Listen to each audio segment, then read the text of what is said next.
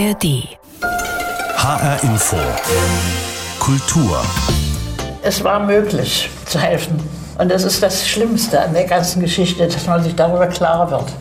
Und wenn heute die Leute sagen, ach, man konnte nicht mehr, das ist alles Blödsinn. Man konnte helfen, sagt die Holocaust-Überlebende Inge Deutschkron. Sie hat es am eigenen Leib erfahren. Mehrere mutige Menschen, unter ihnen Otto Weid, der Leiter einer Blindenwerkstatt in Berlin-Mitte, bewahrten sie in den Jahren der Nazi-Herrschaft vor der Deportation. Auch Fritz Kittel, ein einfacher Reichsbahner aus dem Kreis Hersfeld-Rotenburg, hat in der NS-Zeit eine jüdische Frau und deren Tochter versteckt und ihnen damit wohl das Leben gerettet.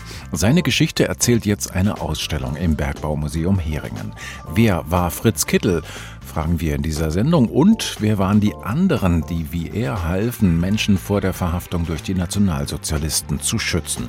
Was hat sie angetrieben? Was haben sie wirklich riskiert? Warum gab es damals nicht viel mehr von ihnen? Und was können wir für uns daraus lernen? Stille Helden, unser Thema heute in HR Infokultur. Mein Name ist Martin Kersten. Meine Mutter sitzt am Küchentisch. An den Tischbeinen ist die Farbe an einigen Stellen abgeplatzt. Das Weiß ist gelbstichig geworden. Der Tisch hatte acht Beine, so dass sie in dem eingelassenen Holzrahmen, der eine Emailschüssel verbarg, das benutzte Geschirr verstauen konnte. Man konnte diesen Einsatz vorziehen und zurückschieben. Hier saß sie oft und trank eine Tasse Kaffee. Manchmal in Gesellschaft von Waltraud.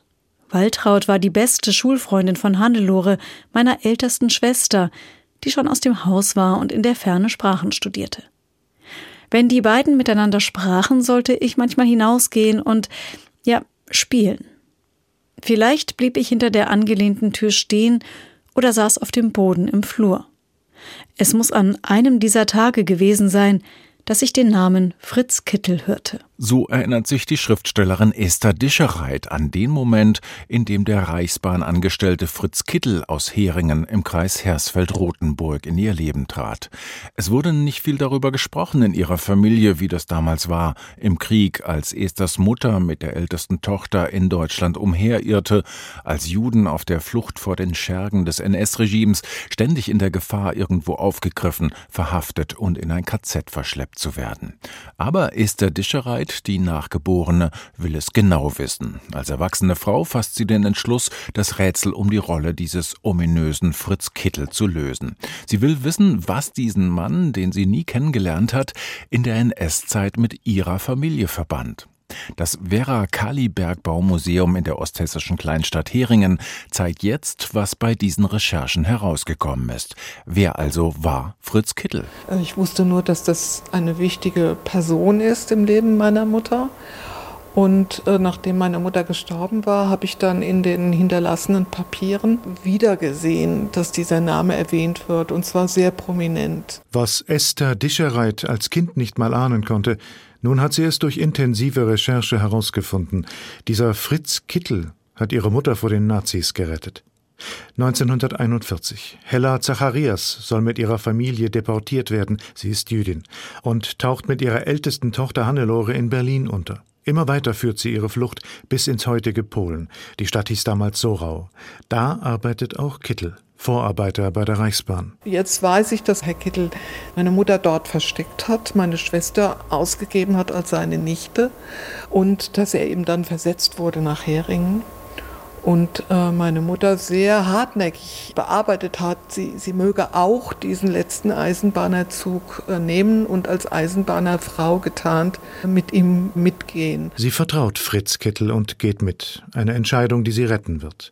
Die Ereignisse von 1944-45 haben Spuren hinterlassen, ausgestellt nun als historische Dokumente, Fotografien und Texte, präsentiert in großen Holzschränken. Hier trifft Esther Dischereit auf Ernestine Dickhaut, die Tochter von Fritz Kittel. Sie lebt noch immer in Heringen. Diese Geschichte ist mir begegnet. Eigentlich mit der Frau Dischereit. Ansonsten hätte ich das nie gewusst, dass es diese Geschichte gibt. Denn eines war ihr Vater Fritz ganz sicher, verschwiegen. Wir wussten nichts von Hella oder Hannelore, dass ein Mensch, der so lieb war und so gut war eigentlich uns nichts gesagt hat. Verständlich, zumindest in der Nazi-Ära, denn da war es lebensgefährlich, Juden zu verstecken. Als meine Mutter und äh, Schwester hier ankamen, waren die jüdischen Menschen von Heringen schon alle getötet, deportiert und er hat trotzdem diese Angabe bei der Meldebehörde sofort gemacht, dass das seine Frau sei, Frau Kittel. Rätselhaft auch. Nach dem Krieg gingen Fritz und die gerettete Hella auseinander und sahen sich nie wieder. Mit der Ausstellung Wer ist Fritz Kittel nähert sich Esther Dischereit dem unbekannten Retter an, aber wirklich nahe kommt sie ihm nicht. Ich weiß nicht so viel über Herrn Kittel, aber was braucht es? Die Tat ist bezeugt. Äh, da, da gibt es auch nichts mehr hinzuzufügen. Der Mann hat offenbar gewusst, warum er das tut. Er hat es für richtig gefunden und, und mehr hat es nicht gebraucht. Thomas Corella über den Fall Fritz Kittel. Die Sonderausstellung dazu im Werra Kali Bergbaumuseum im osthessischen Heringen ist noch bis zum 16. Juli zu sehen. Der Reichsbahner Kittel hat bis zu seinem Tod nie auch nur ein Wort verloren über seine Rettungstat. Er war das klassische Beispiel eines stillen Helden, wie das die Gedenkstätte Deutscher Widerstand in Berlin nennt, die ähnliche Fälle im In- und Ausland in einer gleichnamigen Dauerausstellung dokumentiert. Andere Fälle haben deutlich mehr Aufsehen erregt nach dem Krieg. Der des Unternehmers Oskar Schindler etwa, der seine im Mai-Fabrik zur kriegswichtigen Produktionsstätte erklären ließ und so schätzungsweise 1200 jüdische Zwangsarbeiter vor der Deportation in Vernichtungslager bewahrte. Schindlers Geschichte wurde durch die Steven Spielberg-Verfilmung weltberühmt und sicher auch etwas verklärt. Und dann war da natürlich der Fall Anne Frank. Als ihre Familie sich ab 1942 in einem Hinterhaus in Amsterdam verstecken musste, da war es vor allem die Sekretärin ihres Vaters, die sie als Kontakt zur Außenwelt mit dem Nötigsten versorgte, mit Lebensmitteln, aber auch mit ermutigendem Zuspruch. Miep Ries. Die Beschützerin von Anne Frank ist 100 Jahre alt geworden. Zu ihrem Tod vor ein paar Jahren ist das folgende Kurzporträt von Jürgen Kleikamp entstanden. In einem Amsterdamer Hinterhaus in der Prinzengracht 263 hat Anne Frank ihre weltberühmten Tagebücher geschrieben. Dort war das Mädchen mit ihrer Familie von Miep Ries versteckt worden. Ihre Beschützerin kannte auch das Versteck, in dem die junge Anne ihre Aufzeichnungen verborgen hatte obwohl Anne Frank zwar fast täglich und viel geschrieben, aber nie darüber geredet hatte. Mipris verdanken wir den Erhalt dieser weltberühmten Tagebücher der Anne Frank. Daraus wurde eine Pflichtlektüre für ungezielte Schulklassen in aller Welt. Die Tagebücher wurden in 70 Sprachen übersetzt. Es entstand die Anne Frank Stiftung. Dieser galt Mipris bis unmittelbar vor ihrem Tode noch ihr großes Interesse. Theresien da Silva, Leiterin der Forschungsabteilung im Amsterdamer Anne Frank Haus, berichtet, das Erste, was sie bei jedem Telefongespräch fragte, und wir haben oft miteinander telefoniert, war, was macht die Arbeit? Ohne Frage ist es das Verdienst von Mipris, dass die Tagebücher vor dem Zugriff der Nazis bewahrt wurden. Denn unmittelbar nachdem Anne Frank in der Prinzengracht von der Gestapo verhaftet worden war, ging ihre Beschützerin zu dem Versteck in dem Amsterdamer Hinterhaus und brachte die Tagebücher in Sicherheit. Nach dem Naziterror übergab sie dann die Tagebücher Anne Franks Vater Otto mit folgenden Worten, wie sie sich erinnerte. En heb het zo aan meneer Frank gegeven. Met de woorden, dat is de erfenis van uw dochter Anne. Für die Bewahrung dieses Erbes und für ihre unermüdliche und lebensgefährliche Hilfe für viele jüdische Mitbürger während der Nazizeit wurde Mipris mit zahlreichen Auszeichnungen bedacht, unter anderem mit dem Bundesverdienstkreuz erster Klasse. Helfergeschichten wie die von Mipries, Oskar Schindler oder Fritz Kittel können und dürfen nicht darüber hinwegtäuschen, dass die allermeisten Zeitgenossen damals keine stillen Helden, sondern stille Mitläufer waren. Bürgerinnen und Bürger, die möglichst nicht auffallen wollten, denen das Schicksal der verfolgten Juden mehr oder weniger egal war, wenn sie es nicht sogar im stillen begrüßten oder selbst zu Mittätern wurden. Alles in allem hatten vergleichsweise wenige Menschen den Mut, der NS-Diktatur durch entschlossenes Handeln die Stirn zu bieten und Verfolgten des Regimes aktiv zu helfen. Aber Es gab sie. Beate Kosmala hat viele Jahre mit Nachforschungen darüber verbracht, wer und wie viele damals tatsächlich handelten, welche Geschichten und Motivationen dahinter standen. Sie hat für die Gedenkstätte Deutscher Widerstand in Berlin gearbeitet, ist dabei vielen Schicksalen begegnet und hat Biografien nachgezeichnet von diesen sogenannten stillen Helden. Im Gespräch mit Beate Kosmala wollte ich als erstes wissen, welcher Fall ihr spontan in den Sinn kommt, der sie besonders besonders berührt, beschäftigt, vielleicht sogar bis in den Schlaf verfolgt hat? Ja, also es geht darum, dass äh, Dr. Karl zusammen mit seiner Frau Margarete äh, im Frankfurter Westend einen Menschen aufgenommen hat, einen Mann, der bereits nach äh, Polen deportiert worden war, und zwar Robert Eisenstedt aus Hanau und dem es gelungen war, aus Majdanek zu flüchten, was also nur ganz selten vorkam. Und er hat es tatsächlich geschafft, äh, sich wieder nach Frankfurt zurück durchzuschlagen und musste sich aber in Frankfurt verstecken. Und das hat er getan bei seiner Verlobten, die eben auch Jüdin war, aber noch nicht anstand zur Deportation. Und Dr. Karl war der Arzt dieser Jüdin. Der hat auch, obwohl das absolut unerwünscht bis verboten war, also Juden weiter behandelt, seine Patienten weiter behandelt und fand nun bei seiner Patientin diesen Mann aus Majdanek vor mit einem zerschlagenen Kreuz und vollkommen mitgenommen. Und er hat sich also darum gekümmert, dass er wieder zu Kräften kam und hat äh, dann ihn auch noch oder das Paar auch noch bei sich zu Hause auf aufgenommen und versteckt, äh, bis sie die Flucht in die Schweiz antreten konnten. Bleiben wir noch für einen Moment in Hessen, weil wir in Hessen sind. Es gibt den Fall eines Darmstädter Wehrmachtsoffiziers, Karl Plagge hieß er. Ja. Der ist relativ bekannt geworden. Was wissen ja. Sie über diesen Fall und was macht ihn so besonders? Ja, also besonders macht ihn auf jeden Fall, dass er eben Wehrmachtsoffizier war. Äh, seine Hilfeleistung für Juden fand dann allerdings ja auch nicht in Deutschland statt, was eigentlich unser Schwerpunkt der Forschung war, sondern er war eingesetzt in äh, Vilna damals, Vilnius heute.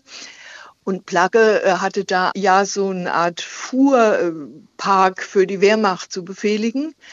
Und er war dort direkt mit, wirklich mit dem Mord konfrontiert. Also es, er hat, musste miterleben, dass Tausende dort schon ermordet wurden. Und er hat das getan, was er konnte für seine Arbeiter. Also er hatte jüdische Zwangsarbeiter und er hat äh, versucht, die so lange wie möglich dort zu halten und hat sich dadurch auch in eine gewisse Gefahr begeben. Und äh, ganz zum Schluss, als die Wehrmacht schon abgezogen wurde dort, hat er die, seine Leute noch vor der SS gewarnt, sodass sich zahlreiche verstecken konnten und verschanzen konnten in diesem Heereskraftfahrpark. Nur ist das natürlich eine besondere Situation, wenn man relativ hochrangiger äh, Mensch in der Wehrmacht damals war, ist eine ganz andere Ausgangssituation, als wenn ich ein Privatmensch bin und jemand klopft an meine Tür und fragt, ob ich ihm Unterschlupf gewähren kann. Ja. Was, was von beiden war denn, äh, sag ich mal, aussichtsreicher oder auch risikoreicher? Ich denke, risikoreicher war die Aktivität von Placke. Also wir kennen auch den Fall des Feldwebels Anton Schmidt, der auch in dieser Gegend aktiv war, allerdings nochmal auf eine andere Art als Placke. Also der hat tatsächlich dann den jüdischen Widerstand auch unterstützt. Und der ist aufgeflogen und es hat ihn das Leben gekostet. Er wurde dann eben vor ein Kriegsgericht gestellt und erschossen. Also für Wehrmachtsangehörige war es extrem gefährlich für Helfer im Deutschen Reich nicht unbedingt lebensgefährlich. Also wir kennen Fälle, wenn die Hilfe eben aufgeflogen ist, entdeckt wurde, wenn die Leute angezeigt wurden, dass sie dann zum Teil schon in ein KZ eingeliefert wurden und da einige Zeit bleiben mussten. Und wir kennen auch Fälle, in denen es die Personen nicht überlebt haben, aber im Wesentlichen schon. Das berührt ja einen ganz äh, wesentlichen und auch einen heiklen Punkt dieser, dieser Debatte. Denn das, ich sag mal so, das gängige Narrativ beschränkt sich ja bis heute eigentlich darauf zu sagen, naja, das war eben einfach lebensgefährlich. Wenn du damals erwischt worden bist, dann warst du eben genauso dran wie die Juden, die du versteckt hattest. Lässt sich das denn nach Ihren Forschungen so noch aufrechterhalten? Also ähm, es lässt sich so durch die Forschung nicht aufrechterhalten, Aber man muss natürlich unterscheiden, was die Leute dachten, was ihnen geschehen würde. Also natürlich gab es eine Atmosphäre von Angst. Natürlich lag es in der Luft, dass es einfach gefährlich sein muss, jetzt äh, mit Juden überhaupt zu tun zu haben in der Zeit während des Krieges. Und äh, die Gefahr der Denunziation war riesig. Also von den eigenen Nachbarn angezeigt zu werden. Also es war dann auch immer eine Frage des Vertrauens und äh, von daher ist es ganz schwer zu sagen, ja, man hätte das also viel leichter und in viel größerem Umfang machen können, denn so gefährlich war es ja letztendlich nicht. Aber trotzdem sehen wir, dass es im Regime gegen Ende des Krieges unendlich viele Todesurteile gab, tausende Todesurteile, aber nur, nur ganz wenige, die mit der Hilfe für Juden zu tun hatten. Also für viel geringfügigere Dinge wurden Todesurteile verhängt. Und das hat natürlich eine Atmosphäre der Angst erzeugt. Also es war vor allen Dingen die Willkür, dass man eben nicht genau wusste, was droht mir denn, ja. die die Menschen davon abgehalten haben. Und aus der heutigen Sicht, aus dem, sag mal, vom warmen Sofa aus, lässt sich natürlich leicht sagen, naja, warum haben nicht viel, viel mehr Menschen diesen Mut gehabt, wenn es vielleicht ja. doch gar nicht so lebensbedrohlich war. Aber ja, aber was dennoch zu sehen ist, dass es möglich war. Und ich muss sagen, als ich begonnen habe äh, mit dieser Forschung, haben wir alle, die daran beteiligt waren, auch gedacht, dass es sehr viel weniger Menschen waren, die das äh, eben getan haben, riskiert haben. Und je länger man dann dran blieb, desto mehr Fälle wurden entdeckt. Das wollte ich gerade fragen. Ja, wie, wie viele sind es denn? Kann man das ungefähr beziffern in Deutschland man jetzt mal? Nur ganz schwer beziffern. Wir wissen eigentlich nur von Berlin, dass 2000 ungefähr Jüdinnen und Juden überlebt haben. Und jetzt könnte man hochrechnen, äh, jeder Untergetauchte brauchte fünf Helfer, um durch die Zeit zu kommen. Aber so einfach geht eine Hochrechnung nicht, denn wir haben Fälle, dass einzelne Personen mehreren geholfen haben. Von daher ist es zahlenmäßig ganz schwer zu erfassen. Aber auf jeden Fall mehrere tausend in Berlin und anderswo dann auch sagt die Historikerin Beate Kosmala, die unter anderem für die Gedenkstätte Deutscher Widerstand in Berlin solche Fälle recherchiert hat. Wir reden gleich noch weiter über die Frage, was die Menschen damals angetrieben hat, zu helfen, inwieweit die Heroisierung von Zivilcourage dieser Art im Dritten Reich auch problematisch sein könnte und was wir aus all diesen Geschichten für uns mitnehmen können. Zunächst schauen wir aber noch mal genauer auf die Geschichte des Darmstädter Wehrmachtsoffiziers, dessen Name vorhin im Gespräch schon ist, Karl Plagge. Nur zwei ehemalige Wehrmachtsoffiziere haben die höchste Ehrung des Staates Israel erhalten, Oskar Schönbrunner und Karl Placke aus Darmstadt. Er war besser als Oskar Schindler, versichert Pearl Good, die Karl Placke ihr Leben verdankt. Major Plagge was better than Schindler. Er war nicht so erfolgreich wie Schindler. Schindler war reich und zunächst ein Kriegsprofiteur. Placke handelte rein aus humanitären Gründen, sagt Pearl Good. Der Darmstädter Ingenieur Karl Placke war im Zweiten Weltkrieg ab 1941 Kommandeur des Heereskraftfahrparks 562 in der litauischen Hauptstadt Wilna. Er beschäftigte die Bewohner des jüdischen Ghettos in Wilna auf seinem von der Wehrmacht bewachten Fuhrparkgelände. Ohne zu zögern erfand er Beschäftigungsmöglichkeiten, auch für Intellektuelle, Gärtner und Ärzte und deren Familien und stellte die lebensrettenden Arbeitsbescheinigungen aus. Wer so einen Lebensschein hat, hatte, wie er unter den Wilnaer Juden genannt wurde, genoss für sich und seine Familie den Schutz von Plackes Wehrmachtseinheit. Und als alle Juden aus dem Wilnaer Ghetto abtransportiert werden sollten in den sicheren Tod, da holte sich Placke von der SS-Führung die Erlaubnis, ein Lager in seinem Heereskraftfahrpark einrichten zu dürfen. Er holte mehr als 1000 Juden und ihre Familien zu sich. Simon Malkes, der heute in Paris lebt, war damals 14. Er und seine Eltern verdanken Placke ihr Leben. Sein Leben hat er riskiert, wenn er meine Mutter ins Spital gebracht hat für eine Operation. Hätte das die SS gewusst, hätten dem kaputtgeschlagen. Bin ich ja sicher. Wer unter dem Schutz von Major Placke stand, hatte eine größere Überlebenschance. Bill Begel war damals 17. Placke war der Beste. Er hat ein äh, Renommee zwischen den Juden von Wilna gehabt. Man wusste, dass da gibt ein deutscher Offizier Plage, und er rettet Juden. Stefan Willert in einem Archivbeitrag des HR über den Darmstädter Wehrmachtsoffizier Karl Plagge, der 2004 von der israelischen Gedenkstätte Yad Vashem als Gerechter unter den Völkern geehrt worden ist. Kurz darauf ist übrigens eine Kaserne der Bundeswehr in Pfungstadt nach ihm benannt worden. Was hat Menschen wie Plagge, Kittel, Ries oder auch Schindler motiviert, unter Einsatz ihres eigenen Lebens anderen Schutz zu bieten? Ein moralischer Kompass? Die Einsicht, dass sich schuldig macht, wer nicht handelt? Barmherzigkeit oder waren das manchmal auch weniger hehre Motive? Dazu noch einmal die Historikerin Beate Kosmala. Ähm, also ich denke, die Motive, die Sie gerade genannt haben, spielten in ganz vielen Fällen eine wichtige Rolle. Äh, oft, ja, und die weniger hehren Motive spielten bei manchen auch eine Rolle. Äh, das heißt, sie haben sich die Hilfe bezahlen lassen und haben die Abhängigkeit der Menschen ausgenutzt. Solche Beispiele haben wir auch. Aber trotzdem haben sie auch dazu beigetragen, dass Menschen überleben konnten, Verfolgte. Das Faszinierende ist einfach, dass es überhaupt möglich war. Also, dass Menschen manchmal auch durch einen Zufall reingeraten sind in diese Aktion. Sie haben meinetwegen zugestimmt, jemanden für eine Woche aufzunehmen. Und dann wurden zwei Jahre draus und sie haben in der Zeit eine Beziehung zu denen angeknüpft. Sie haben Ideen entwickelt, wie sie dann noch weiterhelfen können.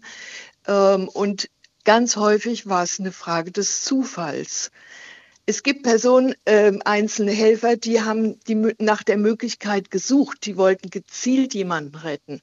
Dann gab es Situationen, da hat jemand reagiert, weil er um Hilfe gebeten wurde.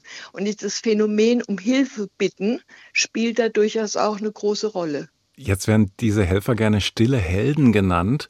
So heißt ja auch die Dauerausstellung in Berlin, an der Sie mitgearbeitet haben. Äh, was genau will dieser Begriff ausdrücken und wie, wie, für wie treffend halten Sie ihn? Ja, da sprechen Sie jetzt äh, was Schwieriges an. Die Historikerinnen, äh, die die Ausstellung äh, zu Beginn erarbeitet haben und damit konfrontiert waren, wie die zu nennen sei, äh, waren jetzt erstmal nicht so begeistert, weil von Helden zu sprechen bedeutet ja eigentlich im landläufigen Sinn, jemand auf so ein Podest zu stellen, so der unterscheidet sich von allen anderen, denn er ist ein Held. Und in diesem Sinne wollten wir das nicht betrachtet sehen, sondern wir wollten ja gerade zeigen, dass es Menschen wie du und ich waren, die in einer bestimmten Situation in der Lage waren, diese Hilfe zu bringen, die moralisch in der Lage waren, aber die auch von ihrer Fantasie her, von sonstigen Möglichkeiten in der Lage waren zu helfen. Allerdings haben wir dann doch zugestimmt, denn der Begriff wurde gewünscht von Überlebenden. Und es gibt eine ganze Reihe, die ihre Helfer doch sehr als ihre Helden sehen. Und äh, ich erwähne jetzt mal Inge Deutschkron, die hat eigentlich mhm. den Begriff geprägt ja. und sie stand energisch dahinter und deswegen denke ich, mit dem Begriff kann man arbeiten. Als ich in der Anfangsphase noch Führung gemacht habe in der Ausstellung, habe ich das gerne mit Schülern diskutiert und habe unsere Bedenken auch dargestellt und am Ende sagten dann einige, aber wenn ich es mir jetzt überlege, sie waren ja doch Helden. Für mich waren sie Helden. Ja, man muss das auf jeden Fall differenziert sehen, aber ich ja. sehe so ein bisschen dahinter äh, die Gefahr, dass wir manchmal vielleicht dazu neigen, auch solche Heldengeschichten vom uneigennützigen Rettern und so weiter auch deshalb gerne zu erzählen, weil sie uns halt das Gefühl geben, naja, siehst du, nicht alle von uns waren damals schlecht. Also es könnte ja sozusagen auch eine Strategie sein, um dieses Gefühl der kollektiven Schuld loszuwerden, ein Stück weit. Ich denke, das wird man niemals loswerden können. Also ich weiß gar nicht, ob es eine Kollektivschuld gibt, aber das ist jetzt ein neues Thema. Ja. Aber ähm, ich denke nicht, dass es darum geht, sondern ich denke, äh, es ist wichtig zu sehen, dass es in jeder Situation, auch in, äh, in einer totalitären Diktatur, Entscheidungsmöglichkeiten gibt. Und wenn sie noch so gering sind, man kann sich entscheiden, jemanden zu denunzieren. Man kann sich entscheiden, äh, Stillschweigen zu bewahren. Man kann sich entscheiden, eine Teilhilfe zu leisten. Man kann sich entscheiden, sehr viel riskante Hilfe zu leisten. Also das ist auch alles so aufgefächert und so haben wir auch versucht, die Geschichten darzustellen. Sie haben gerade gesagt, Sie haben viele Leute, auch junge Menschen, ähm, durch die Ausstellung geführt und äh, dazu was erklärt. Glauben Sie, Hand aufs Herz, diese Zivilcourage, die dort ausgestellt wird, die wäre heute in einer ähnlich gelagerten Bedrohungssituation auch ähnlich ausgeprägt oder eben auch nicht? Sprich, wären wir besser vorbereitet äh, und, und gewarnt durch die Geschichte? Das ist jetzt eine sehr schwierige Frage. Und ich denke, was wir in der Ausstellung zeigen, ist ja im Grunde genommen mehr als das, was wir heute landläufig unter Zivilcourage verstehen. Äh, Zivilcourage in der Demokratie ist ein erwünschtes Verhalten, auch wenn es manchmal schwierig ist, aber es ist ein erwünschtes Verhalten. Und diese Form von Zivilcourage, die die stillen Helden da geleistet haben, war verboten. Also es war von vornherein klar, dass sie was Riskantes tun. Und dennoch äh, würde ich einen leicht äh, optimistischen Ausblick geben und sagen, ja, vielleicht sind wir besser vorbereitet. Meint zumindest Beate Kosmala, Historikerin, Buchautorin und ehemalige Mitarbeiterin der Berliner Gedenkstätte Deutscher Widerstand. Stille Helden, das war unser Thema in HR Infokultur. Sie können diese Sendung jederzeit abrufen als Podcast in der ARD Audiothek und natürlich auf hrinforadio.de. Mein Name ist Martin Kersten.